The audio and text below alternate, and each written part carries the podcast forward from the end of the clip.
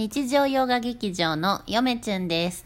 えー、チュンチュンです。皆さんこんばんは。えーまずですね、えっと、チュンチュンがちょっとお話したいことがあるそうなんですが、その前に、一つ、ちょっとご報告の方をさせていただきたいと思います。はい感謝のご報告ですね。ええー先日、ラジオトークの方でお話をさせていただきました、太郎さん。はい。はい、太郎さんの方で、えっと、令和文芸館というブログを主催されておりまして、そちらのブログの方に、本日、チュンチュンのチャンネルの動画が引用されました。ありがとうございます。ありがとうございます。めっちゃかっこいいの。俺まだちゃんとあの忙しくてさ今日仕事中。はあ？まだちゃんと見てないんやけどまた見ときますよ。すぐ見て、これ終わったら。まだすぐ。嫁ちゃん仕事終わって何回見たか。うん、いやもうめちゃくちゃかっこいい。帰ってくんのもまあ、せやな、今やっとほっとしたとこやでな。そうあのまたゆっくり見させてくださいめよ。ちゃくちゃかっこよくありがとうございました書いていただいでてあのこれリンク貼っとこうよ。でそうやね YouTube の方もうん次の動画、えーっと準備してるんですけれども、うんまだちょっとアップできてないんですけど、うん。まあ、次の動画にですね、うん。あの太郎さんの,、うん。そのブログの方もリンクあの貼っときあーましょうかそうやね。概要欄に、これがねまたちょっとね岩波ファンにはたまらない内容になってて、うん。嫁ちゃんなんて岩波ファンでも何でもないやん、チュンチュンが好きやん岩波文庫、うん。そんな嫁ちゃんですらちょっとおおと思ったぐらいなるほどね。あの太郎さんがすごく書くことが好きっていうふうにおっしゃってたんですけれども、うんうんすごくあの文章の才能というか、うん。なんかそういうものを感じる文章になっていて、ね。読んでいて楽しいブログで、うん。岩波文庫の魅力がたっぷり詰まってるので、ぜひぜひ見てください皆さん。あのツイッターの方にリンク貼ってありますので、はい。そちらから飛んでいってください。令和文芸館よろしくお願いします。はいありがとうございます。で？でですね。いやあのーなんていうの？匿名。リサーチ。匿名リサーチ。200X 2000X 年。懐かしい。あの YouTube でいろいろ見れるじゃないですか。懐かしい。あの見とってですねうちらが子供の頃にやっとったテレビ番組やね。そうですね小学校の時かな。学校そう。やっててまあ怪奇現象とか怪奇現象以外でもなんかいろんなものを科学的に証明するっていうような番組なんですよ。佐野史郎さんと五郎ちゃんとそう。えー高島玲子さんと、うん。あと若き菅野美穂さんが出てる、そうそうそうそうまああの結構真面目な番組で。いや懐かしいっていう方いるんじゃないですか？まあ、たまに見るんですけど、うん。あの今鬼火の鬼火って火の玉ね、うん。火の玉の回を見てたんですよ。やってたね。そう。それで昔見たと思うんですけどすっかり内容忘れとって、うん。見とったらもう感動しました、私なんかチュンチュンがなんか嫁チュン洗面所による嫁チュン読んだからな、でこれねあの鬼火ですよ、うん。要は火の玉。鬼火昔から昔でいう火の玉のことですね。昔からですね。火の玉火の玉って言いますけれども、うん。あのまあこれは昔じゃないんです。まあ、あるですね。沖縄の人がですね浜辺を歩いとったら友達と、うん。まあ年、まあ、おっさんぐらいなんですけどもうん。年齢は、あの向こうの方にですね、うん。海の向こうの方に青白い火が浮いとると。青白い火。はいで「何やあれ」っつって。うん。であのやっぱり沖縄にもですね、うん。鬼火うん。伝説がいっぱいありましてうですね、まあこの話はですね本当にもう今やったらどうやらもう20年ぐらい前の話で、うん。まあ最近の話ですよ。でまあ青白い光が飛んどると目撃者はあの友達も含めて自分も含めている、いたみたいなあの、うん。見たみたいなんですけど、うん。でなんやこうやしてるとですねあのここっちまで向かってきてですね青白い光が、頭上を飛んでったと。うわ火が。ー火の玉火がの玉が。っていう、えーものは一体何なのかと。そうやな。その体験をうん。説明しようと、そう。どういうものなのか。でですねそれを科学的に証明しようとししたんですけれども、まあ感動しましたね。その匿名リサーチ 2002000X っていうのかな、あの番組はいろんな不思議な怪奇現象をうん。科学のうんあの解説をでねうん。解き明かすっていう番組だよね。そう。で感動したのは別に匿名リサーチのやったことに対してかあの感動したんじゃなくて、うん。その昔から言われるですねその妖怪とかそういった火の玉っていうのはまあもう「じゅんじゅんチャンネル」では何回も言ってるように、うん。今は科学が発達している。うん。それは明治以降だと、うん。で明治より以前っていうのは科学がなかった。うんじゃあどういうふうに説明したかっていうと、うん。その妖怪とか、うん。その不思議なこと、うん。ということで、うん。その日本の人はですね、あの解解明じゃないですけれども説明したと。その不思議な現象に名前を付けたものが妖妖怪だ怪だというのはもう何回も言ってるんですけれども、その匿名リサーチで科学的に証明できた。これ普通に考えたら何や鬼火っておらへんやん。違うんですよ。え。まさに科学で科学でですね証明したんですけれどもうん。科学で証明はできましたけれどもそれじゃあ、鬼火っておらんのが違うんですよ。うん。さっきも言ったように昔から言われるその妖怪っていうのは科学がないから、うん。その代わりに説明をしたのが妖怪とか不思議なこと、まさに不思議なことっていうのは、うん。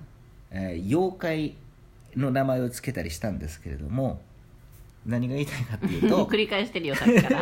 ループしてるよ大丈夫。何が言いたいかっていうと、うん結局は現象の結果やと、うん。要するに科学現象の結果を妖怪の名前を付けたという見方をするとですねすごくないですか？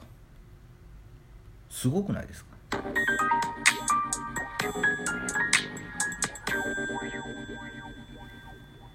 チュンチュン太郎です太郎さんとくっつきやんといてくれる？チュンチュ太郎ン太郎ですさんは太郎さんは太郎さんだけにしといてくれる？またですね太郎さんあのブログあの宣伝しますんでなんかあの文章を送ってきてください。あ CM の文句 CM ねのねこううん CM で流してほしいはいセールストークをよかったら教そうそうそうえセールストークをね。てください、はい。DM ください。適当に言いますんで私。あの意味わかりますか？科学の名前。そう。妖怪というのは何かというと科学現象不思議な現象のとかまあ不思議な現象イコール科学現象なんですけれども、うん。科学現象の結果としてうん。妖怪っていうのがおったと。うん。いうことに感動したんですよ。うん。じゃあさっきの鬼火っていうのはその匿名リサーチでどういうことかというと、うん。まあ要するにですね、えー発酵細菌。うん。細菌ですよ、発酵細菌。らしいな。発酵細菌。あの1個とか2個まあ細菌ですよ、うん。1個とか2個やったら肉眼では見れないんですけど、うん。それが100万個以上たまると、うん。集まると、うん。暗くすると光るんです。よ 発酵細菌が原因じゃないかと。でも疑問が出てくるんですよ、うん。海の中にうん。細菌はおるんですけど、どの海にも発酵細菌がいるんですけど、うん。そんな集中してですね、集まるわけがないと。ないない。あの外国でですねその波にの波波が青白く光ったっていう映像が撮られああたん見たことですけれどもある。うん。あれはその夜光虫かうん。が集まって、うん。その撮られた映像なんですけども、でもあれは波波がこうオーロラみたいになるんですけども、うん。海上が、うん。あ海面が、うん。今回は空飛んどったと。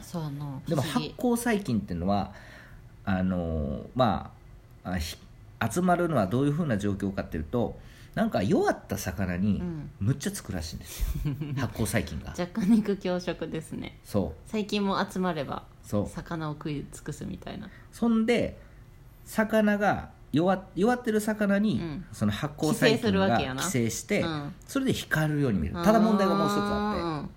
空空飛んでえでもそれ海の中の話やろ？そう空飛んだっていう。その酔っ払ったおじさんたちは空飛んどんのみた。いなでなおかつ自分のところに向かって飛んできたと。うん。頭上を飛んでったと。これどういうことか飛び魚やったとか？いやじゅ 飛び魚あも分かった。めっちゃ息のいい魚や。違います違います違いますこれがねこっからなんですよ。うん。私がさらに感動したのは。うん。鳥が加えて飛んでったんじゃないかと。ああ。でうん。ただ夜中にうん。そんな浜辺をうん。飛んでる鳥はまあおらない。そやんな。フクロウとかもいますよ夜行性でものフクロウってそんなことせんの魚は狙えへんみたいなんですよ。うんでも唯一うん。鳥の中でうん。おるおおるあ夜中に魚を狙う。ゴイサギです。ゴイサギこれ「チュンチュンチャンネル」聞いてもらった人はですね、うん。よ妖怪の勉強してますって言った時に、うん。ゴイサギっていう妖怪がおると、はいはいはい。要するにサギ鳥ですよサギ、うん。体が光ると。うん。体が光ると、うん。夜に、っうんていう妖怪がいるんですよ。昔から言われてるんですよ、うん。でそこで感動したんですよ、うん。ゴイサギも鬼火もこれで解決できたと。うん。何が言いたいか。うん。ゴイサギがゴイサギは夜中飛ぶらしいんですよ、うん。特に沖縄にもおるおるらしいんですよ、うん。それ何ゴイサギっていう妖怪？鳥です。鳥。の話ない。ど鳥なんやけど、うん。そのなんつうの、えー、アオサギやったかな。あの妖怪の名前は。あアオサギアオサギやでそれはゴイサギってとも言うんやけども、うんうんゴイサギってとあの鳥がおるんですよ、うん。サギね。うん。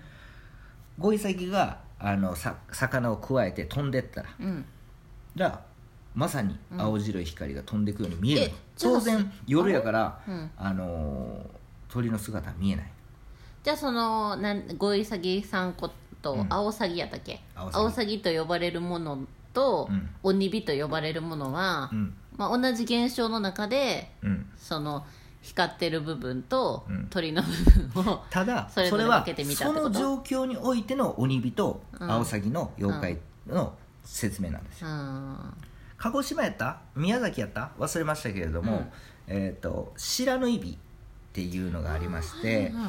あのあるあの毎年ある月にはですね見えるんですよ、うん。光が遠いところに夜光がポツポツポツポツポツうんあれは蜃気楼現象らしいんですよ白縫い火も鬼火の一一種なんですけれどもやっぱり蜃気楼の問題とかあの遠いところにですね、うん夜ですね、あのなんていうんですか船が、あ漁船が何個かあったらうんそれが蜃気楼でこう光って見えるんですって、うん何個かまあそういった説明もあのしたりですねできますよね、不思議なことなど何もないのだよチュンチュンくんそうねですそうです。うんだから結局昔の人たちの妖怪っていうのはやっぱり何かを見てそれに理由付けをしたと。その結果が現現科学現象の結果として妖怪があった。まさに妖怪は科学であると。言えるんじゃないでしょうか。最後に嫁ちゅんから一言。はい。世に不思議なし。世不思議なりそれでは皆さんさようなら。えっと